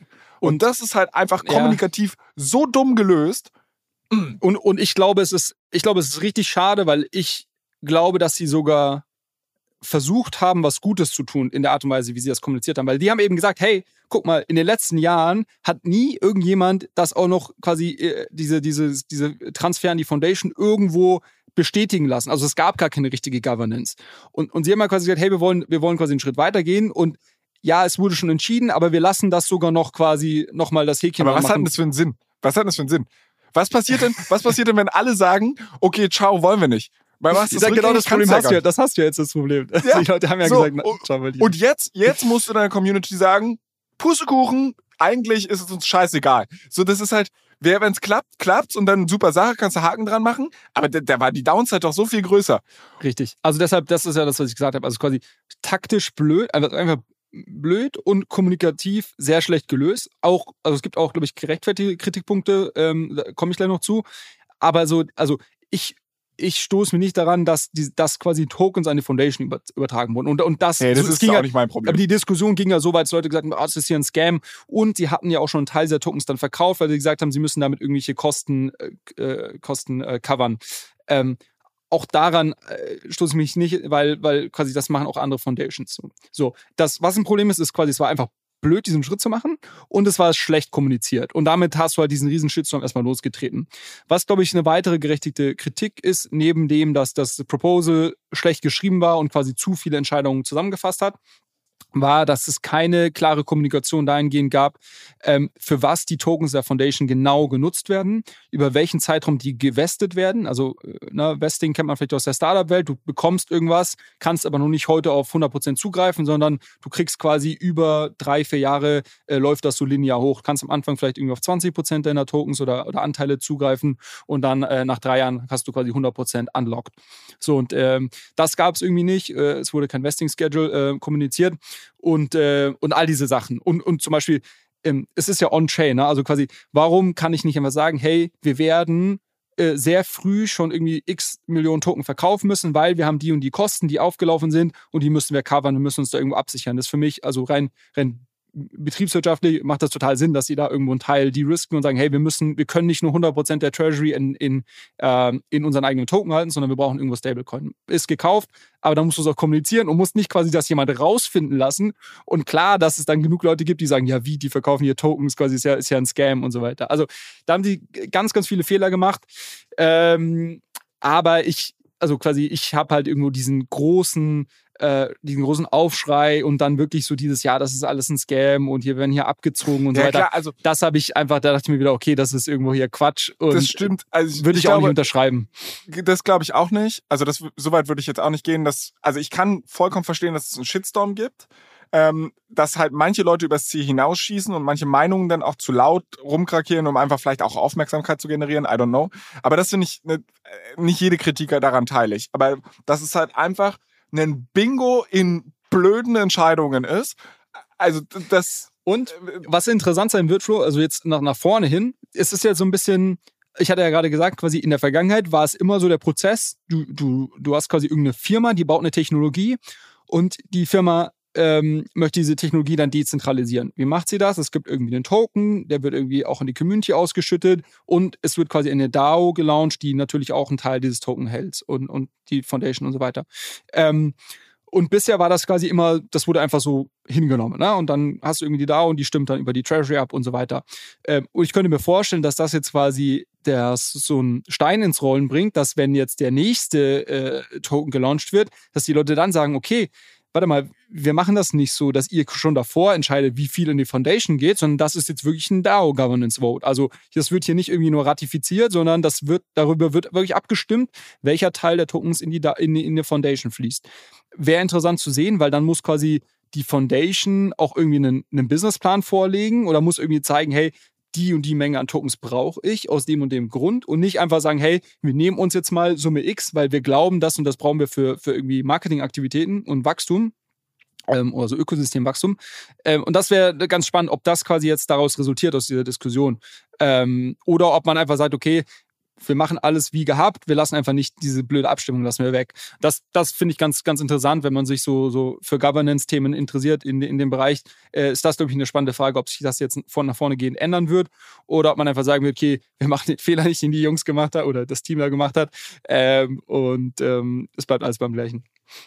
Aber du, äh, sag mal, Ja. hast du im Zuge, Naja, du bist äh, doch so ein, Fall, Flo, also- warte mal, du bist doch so ein, du bist so ein emotionaler, äh, emotionaler Trader. Als du das gelesen hast, da kann ich mir sehr gut vorstellen, dass du direkt den Finger auf deine Börse gelegt hast und deine Tokens verkauft hast. Gibst du. Am Bottom. Also, am Bottom. ja und ja und nein. Also so blöd war ich jetzt auch nur wieder nicht, dass ich gesagt habe, okay, nicht so, so hart äh, heiß gegessen, wie es gekocht wird. Und dementsprechend gehe ich schon davon aus, dass der Token sich noch ein bisschen erhöht. Also das heißt, ich habe am Montag erstmal gar nichts gemacht. Aber ich bin ja so ein Typ, der macht seine Hausaufgaben auf den letzten Drücker und das sollten wir vielleicht als Disclaimer mal sagen. Wir nehmen hier aufgrund des Osterwochenendes auch so schon an einem Donnerstag auf. Also wir wissen nicht, was jetzt an einem Freitag noch passiert ist, weil ihr hört die Folge erst am Samstag. Ähm, aber ich dann quasi Mittwochabend habe ich mich wieder ganz fleißig an meine Hausaufgaben gesetzt und äh, wir hatten beim letzten Mal über die dezentrale Börse Trader Joe gesprochen, die so ein bisschen als Uniswap-Competitor hast du da so ins Feld geführt oder zumindest so Comeback von wegen, äh, die Jungs waren eigentlich mal auf Avalanche und äh, war scheiße, aber mittlerweile sind die halt irgendwie auf auch anderen Netzwerken und deshalb cool. Ähm, und dann habe ich gesagt, naja, irgendwie kannst du zwei Fliegen mit einer Klappe schlagen. Einerseits finde ich diese ganze Arbitrum-Nummer irgendwie ein bisschen blöd. Der Token hatte sich wieder ein bisschen erholt. Und Nummer zwei, ich muss halt irgendwie hier dieses Protokoll austasten. Also machst du es halt mal. Und habe mich dann entschieden zu sagen, okay, ich entscheide mich nicht, sondern verkaufe eigentlich die Hälfte meiner Arbitrum-Tokens. weißt du, weil ich gesagt habe, okay, ich partizipiere noch langfristig an dem Ökosystem, aber ich führe so ein paar Schäfchen ins Trockene für die Jungs, weil wer so einen Bullshit macht wie die jetzt, habe ich mir gedacht, hm, das ist halt auch, also es ist nicht mal eine emotionale Überreaktion, sondern wo ich halt einfach sage, signifikantes Risiko, dass die es auch noch irgendwie verkacken, auch von Grund von Dingen, die man nicht verkacken muss. So, also habe ich gesagt, Hälfte 625 äh, Tokens verkaufe ich und das mache ich über Trader Joe. Hab ich dann auch ausprobiert, hat nur nicht funktioniert. Also ich war auf Okay. der Seite, ist alles total bunt, alles total toll und dann kommst du auf das Interface, sieht genauso aus wie bei Uniswap. Ähm, ich habe quasi da eingetickert, 625 Tokens, will ich tauschen in USDC, drücke halt auf Trade oder Swap, Mhm. öffnet sich meine Metamask und ich muss quasi, äh, das verstehe ich auch nicht, ich muss einen Betrag dann nochmal eingeben, wie viel der Smart Contract von meinem Guthaben abziehen kann. Ja, kann ich dir Ähm, gleich erklären, was, was das ist, aber okay. Ja, also war bei Uniswap dann, weil Ende vom Lied ist, ich habe es auf Uniswap gemacht, aber ähm, ich habe es dann quasi bei Trader Joe eingegeben, die 625, ähm, wollte halt tauschen. Dann öffnete sich meine Metamask. Ich habe diese Sache bekommen von wegen, wie viel darf der Smart Contract hier irgendwie interagieren. Habe ich nochmal die 625 eingegeben, habe dann auf Unterschreiben geklickt. Dann war ich wieder auf dem Trader Joe Interface. Ich will Swap klicken, ist der Swap-Button ausgegraut. Es hat nicht funktioniert. Ich habe geklickt, ich habe resettet, ich bin nochmal neu raufgegangen, ich habe meine äh, Wallet deconnected, dann wieder connected. Es hat einfach nicht funktioniert. Da habe ich dann noch ein bisschen sinnlos rumgeklickt, wo ich mir gedacht habe, ich fange jetzt hier nicht an, noch irgendwelche Staking-Sachen auszuprobieren. Da habe ich schon wieder gar keinen Bock. Weil ich wollte jetzt auch meine, ich wollte diese Arbitrum-Leier endlich mal über die Bühne bekommen. Also bin ich aufs gute alte Uniswap gegangen. Ja, Trust Brand. Ich habe gewusst, das funktioniert. Bin da hingegangen. Prozess war der gleiche, also hat sich wirklich überhaupt nicht unterschieden. Es hat sich wieder meine Metamask geöffnet. Ich musste wieder dem Smart Contract sagen, wie viel er da theoretisch maximal abbuchen kann.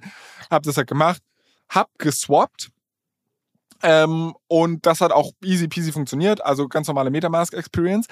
Dann stand ich aber vor dem nächsten Problem. Ich weiß nicht, ob du jetzt schon mal Feedback geben willst, weil ich habe noch ein paar Anschlussfragen oder was ich als nächstes gemacht habe. Aber lass uns am besten erstmal über meine Trader Joe Experience sprechen, bevor ich Also weiter ich, erzähle. ich habe gerade mal so ein bisschen überlegt äh, und so ein bisschen quasi äh, im, im Kopf äh, den, den Support, mein Support-Hut aufgezogen, geschaut, woran es gelegen äh, haben könnte. Ich weiß Woran es hat nicht es gelegen? Ah, da fragt man sich nachher natürlich immer, woran gelegen hat.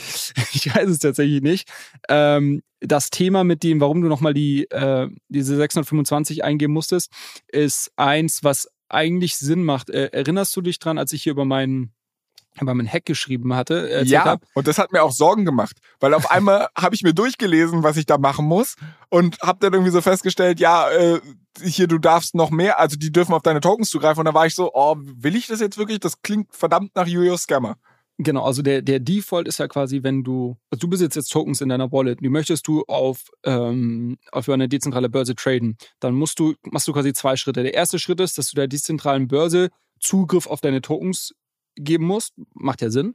Und dann im zweiten Schritt äh, signierst du quasi die, die, den Swap oder den, den Tausch von Token A und Token B. Ähm, wie das bisher immer gelöst wurde, ist, dass quasi die dezentrale Börse in diesem ersten Schritt einfach mal un unlimited Zugang auf deine, auf diesen einen spezifischen Token haben wollt. Also sagen wir, du tradest USDC, also einen Stablecoin, und hast halt, weiß nicht, 10.000 und möchtest jetzt aber nur 1.000 tauschen gegen was anderes. Dann hat trotzdem, war es immer bisher so der Fall, dass quasi die Börse sich erstmal Zugriff auf 10.000 USDC oder auf alles, auf dein USDC als solches. Wenn du in Zukunft mehr hast, dann auch mehr äh, sich hat geben lassen. Egal wie viel du wirklich davon gebraucht hast. Was ja aus, ne, aus einem Sicherheitsaspekt wenig Sinn macht. Ähm, und, und dann teilweise wirklich Hackern halt auch geholfen hat, halt entsprechend viel abzuziehen. Ähm, und deshalb quasi ist mittlerweile eigentlich Best Practice oder ich glaube, die meisten dezentralen Börsen haben das so eingebaut, dass du quasi, dass dir die Möglichkeit gegeben wird, ein Limit zu setzen im ersten Schritt auf wie viele dieser Tokens die dezentrale Börse Zugriff hat. Und das macht, da, macht auch total Sinn. Ähm, so deshalb, das als kurze Erklärung, warum es diese zwei Schritte gibt. Äh, warum das jetzt nicht funktioniert hat, ich, ich, hab, ich hatte jetzt kurz eine Idee, aber ich weiß auch nicht, ob die Sinn macht. Ähm, Nee, die macht eigentlich keinen Sinn. ich dachte kurz, wenn du quasi genau 625 eingegeben hast ähm, und aber die Trading-Fees in Arbitrum-Token bezahlt werden, dann, bist, dann kommst du vielleicht auf 26,5,1. Das habe ich auch dann ausprobiert. Deshalb habe ja. ich nämlich probiert, 600 zu tauschen oder so. Also okay. Also, so weit war ich Ging auch. auch nicht. Das hat auch nicht geklappt und bei Metamask wieder, äh, bei Uniswap hat es auch ohne Probleme mit den 625, also komplett Ja, weil die Fees, die Fees werden in ETH bezahlt, deshalb macht das auch keinen Sinn, ja. äh, der Gedanke. Aber äh, ja, dann weiß ich nicht, ähm, kann ich dir kann ich dir jetzt so nicht sagen, aber schön, dass es trotzdem geklappt hat. Und äh, es freut mich, dass du jetzt da hier ausgecasht hast. Ja, so, so halb, ne? Weil so halb. dann kam ja, also ich habe ja, ich meine, was ich eigentlich vorhabe, ist ja damit meine weiteren Krypto-Projekte zu fanden und das gar nicht in Fiat Money zu, zu dingsen. Mhm. Aber trotzdem haben wir nie über den Weg zurückgesprochen. Das ist mir so ein bisschen aufgefallen. Was, was ich dann erstmal nämlich gemacht habe, ich hatte ja jetzt USDC äh, und die liegen ja auf Arbitrum jetzt. Also ich hatte quasi, das ist ja auf einer Chain getauscht worden. Und dann habe ich mir gedacht, okay, das ergibt, glaube ich, nicht so viel Sinn, USDC auf Arbitrum zu halten. Oder ich habe mir gedacht, so ein bisschen Warum? was will ich auch auf Ethereum haben. I don't know, ich habe mir keinen Sinn. Also das war so eine Frage, die ich mir gestellt habe. Deshalb habe ich einen Teil davon einfach auch auf. Äh, ich habe mir gedacht, das kann nicht schaden. Habe einen Teil davon auf Ethereum dann gebridged. Okay. Das war erstmal noch so ein Ding, dass ich mich überlegen musste. Okay, ich habe schon mal eine Bridge benutzt. Wie welche war denn jetzt irgendwie vertrauenswürdig? Weil das war auch so ein, so ein Ding. Habe ich zwei Stück nämlich ausprobiert. Gibt's ja auch tausend Möglichkeiten. Du kannst es ja auch direkt über Arbitrum machen. Habe ich irgendwie gesehen, dauert acht Tage. Ich gedacht, was ist denn los mit euch? Ähm, oder du, oder sie bieten dir halt auch ganz viele verschiedene Bridges an, die halt krass, krass variieren, was die Transaktionsgebühren angeht. Ähm, wo ich ja auch so gedacht habe, okay, ne? Und ich habe dann Hop benutzt. Also das war im Endeffekt das Ding, glaube ich, was wir damals auch benutzt haben. Ja. Und jetzt frage ich mich, was ist denn jetzt eigentlich, weil ich glaube, es gibt diesen Use Case definitiv auch bei anderen Leuten. Mal angenommen, die haben jetzt diese 1250 haben 2000 Arbitrum bekommen oder was weiß ich und denken sich, boah, geil, ist Ostern, ich will irgendwie eine Reise mit meiner Freundin, mit meinem Freund oder was weiß ich machen, ich cash das jetzt aus und so, fahr weg. I don't know. Wie transferiert man die ganze Nummer eigentlich wieder in Fiat Money?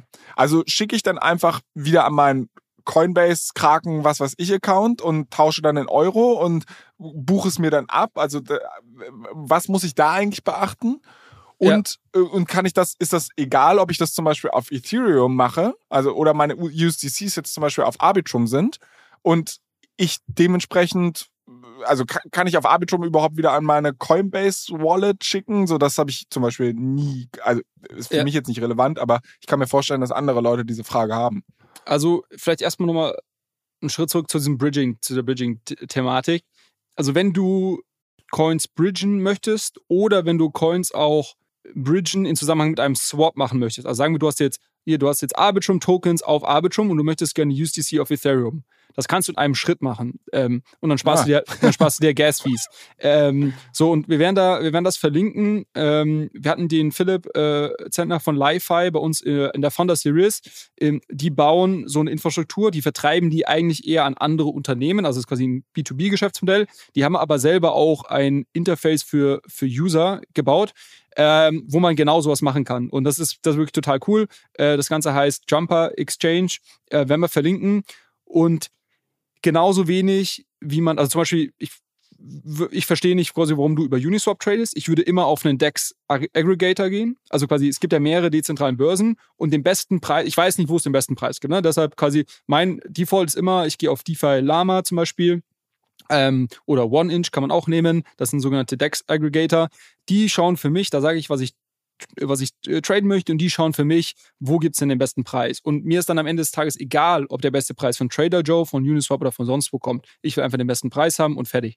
Und genauso äh, handhabe ich das beim Bridgen. Äh, so, ich, ich gehe auf einen Bridge Aggregator ähm, oder in dem Fall sogar einen Aggregator, der mir Bridging und Swapping in einem ermöglicht, was, was halt nochmal günstiger ist dann, ähm, und nutze das. Ähm, so und, und ja, deshalb, das würde ich, würd ich immer empfehlen, äh, sowas zu nutzen, weil ich glaube, man spart sich einfach sehr viel Kosten. Man hat ein schönes User-Interface, wo man auch noch äh, sieht, wie lange das dauert, was die Sicherheits, ähm, äh, die Risiken sind, äh, die die unterschiedlichen Lösungen mit eingehen. Dann kann man für sich überlegen, okay, möchte ich lieber das, was irgendwie am schnellsten geht, was aber vielleicht irgendwo ein gewisses kleines Sicherheitsrisiko hat, oder möchte ich irgendwie das, was am langsamsten geht, was weiß ich was.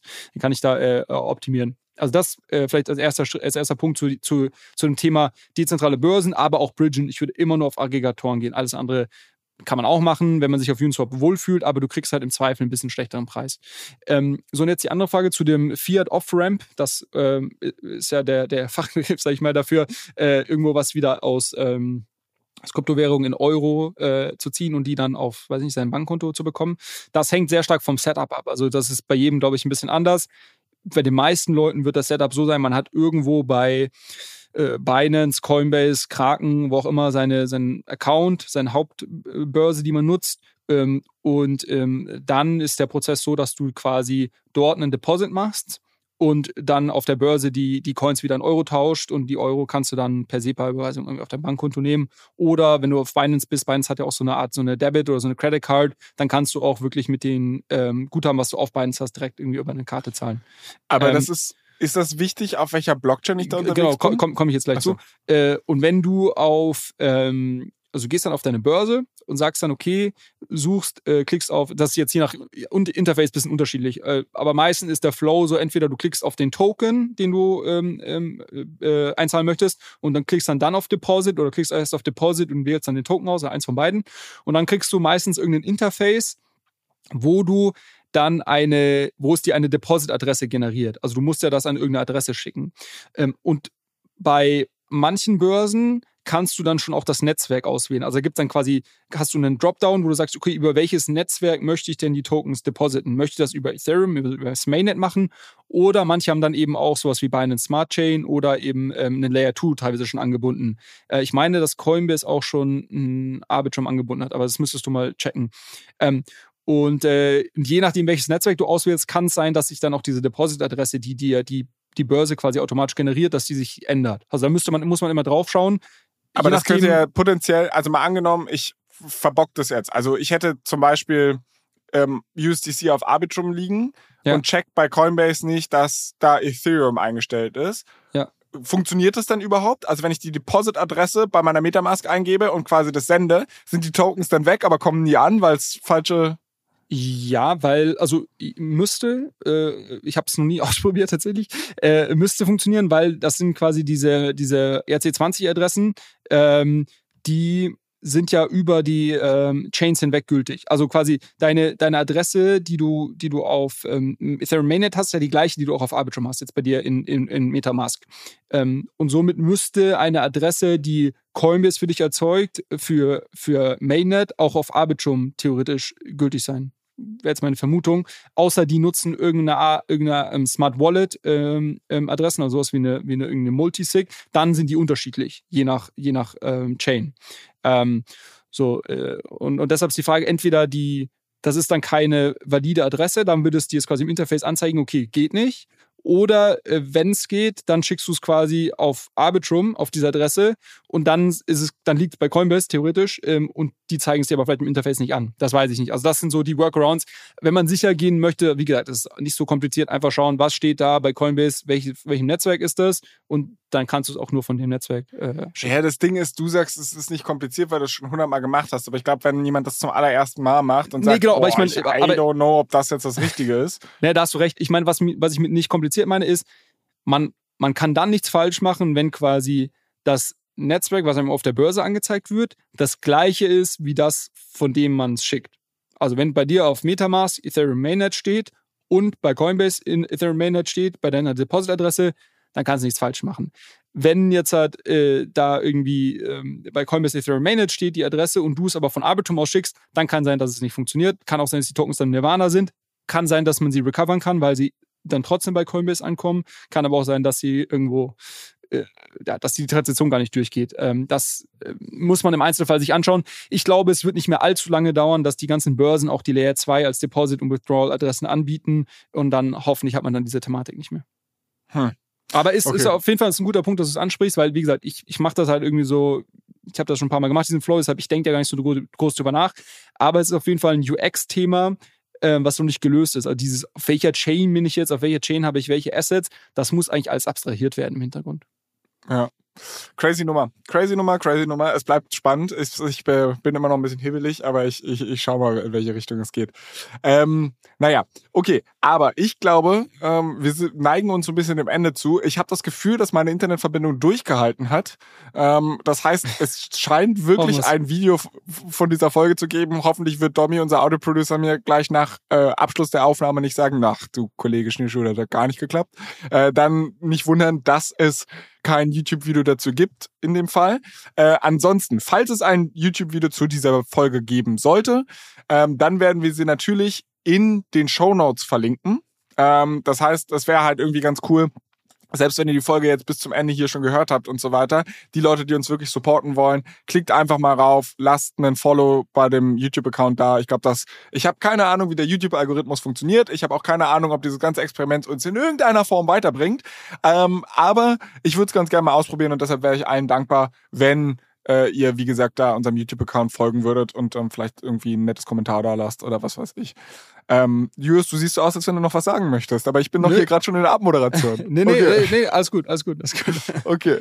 Ähm, so, seht ihr, genau sowas könnt ihr euch nämlich auf YouTube dann angucken, dass er mich hier mit komischen Gesichtsausdrücken verwirrt. Aber na gut, ich mache äh, komplette Programm zu Ende und zwar ich will euch jetzt nicht zu viel abverlangen, ne? Wenn ihr jetzt unserem YouTube-Account schon gefolgt seid und so weiter, dann könnt ihr jetzt eigentlich alles ignorieren, könnt gern abschalten und so weiter. Für die Leute, die es jetzt noch nicht getan haben, die müssen im Gegenzug bitte unserem Instagram-Account folgen oder unserem Twitter-Account. Das ist allescoin-pod.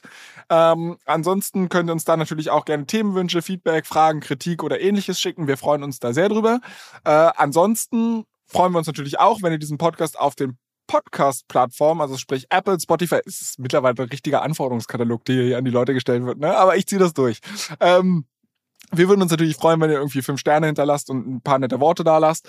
Äh, ansonsten freuen wir uns natürlich am allermeisten, wenn ihr nächste Woche hier wieder zuhört, wenn Julius und ich weiter durch die Kryptowelt stolpern. Julius, es war mir wie immer ein Fest, auch wenn diesmal nicht in Persona. Ich wünsche dir alles Gute, ein schönes ja. Osterwochenende und wir sprechen uns in einer Woche. Schöne Ostern, bis dann, Flo. Ciao, ciao. Ciao, ciao.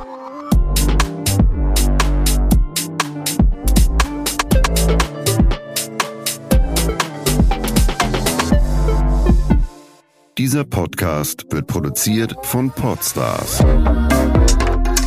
bei OMR.